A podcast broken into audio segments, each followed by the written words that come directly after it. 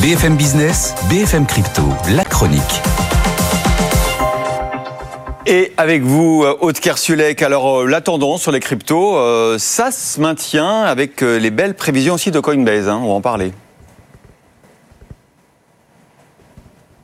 Oui, alors c'est vrai qu'au niveau de la tendance, on a quand même accompli un, beau rallye hein, depuis quelques jours, euh, depuis le début de la semaine sur euh, les cryptos et on se maintient à des plus hauts niveaux, c'est-à-dire euh, pour le Bitcoin au-dessus de 52 000 dollars, 52 200 tout juste ce matin, et même l'Ethereum qui a dépassé les 2800 dollars, 2842 dollars au niveau, on se maintient à des niveaux de plus haut depuis deux ans, hein. on est à 30% aussi du record historique du Bitcoin. Bon, ce printemps des cryptos profite évidemment évidemment à Coinbase. Hein.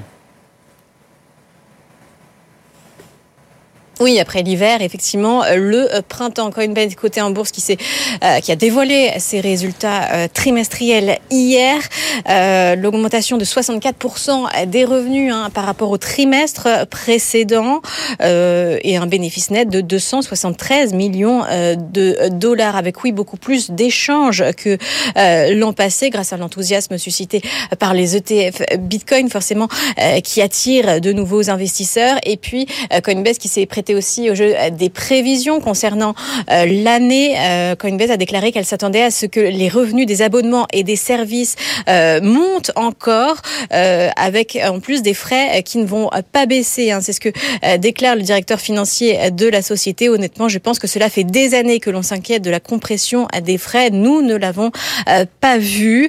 Coinbase qui a également euh, apaiser les inquiétudes des investisseurs concernant la diminution de sa part de marché et la concurrence qui arrive sur ce secteur euh, des cryptos. Euh, eh bien, pour le moment, elle se maintient, notamment face à Robinhood ou encore Fidelity Investment.